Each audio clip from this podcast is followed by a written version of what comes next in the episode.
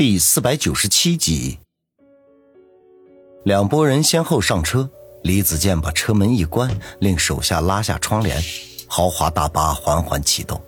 他站在过道中，沉声说道：“大家座椅下面都有一个背包，里面是迷彩服，可能不太合身，只能先对付着穿了。”王宇等人先是愣了愣，随即明白李子健的意图，所有人都换上统一的服装。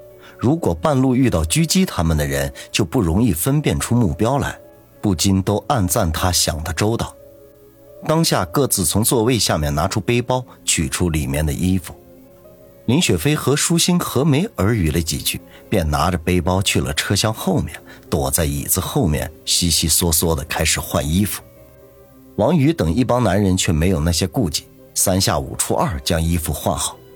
那两名干练的女子将大家换下的衣物全部收集了起来，装进两只大号的黑色方便袋里，然后堆在车门口。大巴出城之后，已经是晚上八点多钟。路经一处无人的路段，李子健吩咐两名手下带着那两只黑色方便袋下车。等车子启动离开，王宇摇开车窗向后方望去，只见先前停车的地方升起一团滚滚的浓烟来。心中才明白，李子健是令人将他们的衣物焚毁了。如此一来，使李九的人更加难以追到他们的踪迹。很快，大巴车开上了通往沈城的高速公路。李子健这才长长的吐了口气，坐到王宇的身边，低声说道：“ 王宇，我们在沈城中转，我会尽可能的保护你返回春城。虽然朝阳会受到重创，但是苏氏集团和你的公司都还健在。”你还有东山再起的机会。王宇愣了愣，用最小的声音说道：“我如果就这样灰溜溜的返回春城，背负着杀害三爷的罪名，永远不会有东山再起的机会了。可是杀死三爷的凶手已经毙命，现在可以说是死无对证，没有办法再证明你的清白啊。”李子健皱眉说。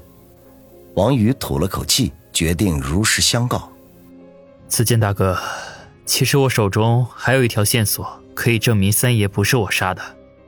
啊，什么？李子健闻言大喜，失声叫道，引得林雪飞和常青山等人不约而同的向他们这边看了过来。尤其是林雪飞，犹豫了一下，便起身走了过来，坐在王宇的隔壁，一言不发，却已经露出了想要一听究竟的意思。对林雪飞，王宇更加没有什么需要隐瞒的。于是便将高胜利在沈城君悦酒店藏了视频的事情说了。林雪飞和李子健听了之后都是欣喜若狂，真是山穷水路疑无路，柳暗花明又一村。这件事情只有我们几个人知道，只要能够安全的拿到那段视频，我身上的冤屈自然就化解了。不过想要借此揪出幕后黑手，却没有什么希望。王宇遗憾地说。林雪飞说道：“管他谁是幕后黑手，只要能证明你是清白的就行了。”哎呦天哪，我终于可以松一口气了。李子健却是皱眉说道：“其实幕后黑手是谁，大家都心知肚明，可惜我们无法证明而已。这次出来的时候，我父亲就交代过，让我不要过于参与家族内部的争端，把你救下来就算大功告成了。看来这件事情只能就此作罢了。”王宇闻言，心中不禁微微一动。原来李子健这次的救援行动，八爷是知道的。不过想来也不奇怪，能够调用军方的直升机，这就已经足够说明问题的了。仅凭李子健，恐怕还没有这样的能量。看样子，我们得稍微改变一下计划才行。啊，雪飞，你有什么意见？李子健问道。林雪飞想了想，说道：“嗯。”沈城现在遍布九爷的眼线，我们如果贸然行动的话，肯定会引起他们的注意，稍有不慎就会前功尽弃。以我之见，我们不如来个明修栈道，暗度陈仓之计。李子健一翻白眼儿：“表妹，你当这是拍电影啊？说话一套一套的。”王宇则是沉吟说道：“雪飞，我明白你的意思了。”是表面上，我们仍然按照原来的计划，在沈城中转去春城，而背地里则悄悄地潜回军旅酒店拿取视频。林雪飞白了李子健一眼，然后冲着王宇笑道：“宇哥哥，你真聪明，我就是这个意思。不过去拿视频的人必须得慎重考虑，不能出现任何的纰漏。”李子健做出肉麻状，王宇却说道：“去拿视频的人不用想了，我必须自己去。”李子健和林雪飞均是一愣，不约而同的说：“那怎么行？好不容易把你救出来。”难道还要再入虎口？王宇深吸一口气，正色说道：“子健大哥，雪飞，这件事情我必须亲自去做，并不是我不相信大家，而是自己的冤屈要自己洗清，否则我和缩头乌龟有什么区别？”哎，说得好，我赞同。李子健顿时点头称赞，被王宇的一句话勾起了胸中的豪气来，暗想：我妹没有看错人，这小子是个人物。要知道，在此刻的情况下，只身在沈城逗留，几乎等同于又重新回到了天罗地网当中。而且一旦受困，再想救人，那就堪比登天了。毕竟一个小小的双冷镇是无法和省会城市相提并论的，其势力盘根错节，稍有异动，那就是牵一发而动全身。林雪飞自然也知道这个道理，立刻激动地说道。宇哥哥，我不许你再去冒险。大不了我把老段调过来，让他去取视频，那是他的专业，肯定手到擒来。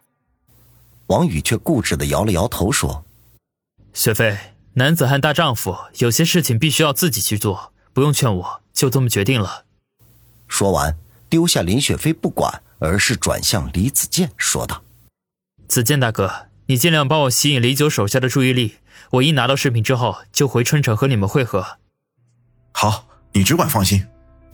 李子健用力的点头。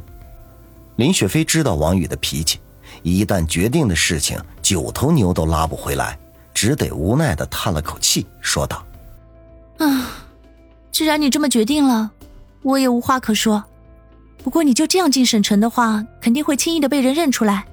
以我之见，不如稍微乔装一下，虽然未必有用，但是可以提高一些安全系数。”王宇见林雪飞不再阻拦，顿时松了口气，笑道：“这个我也想到了，可惜我身边没有带化妆师，要不然他们倒是可以帮忙。”林雪飞嘀咕：“不用，我们这里有易容的高手。”王宇说着，转头对不远的常青山努了努嘴：“啊，易容。”林雪飞愣了愣，常青山等人其实一直在留意王宇三人的动静。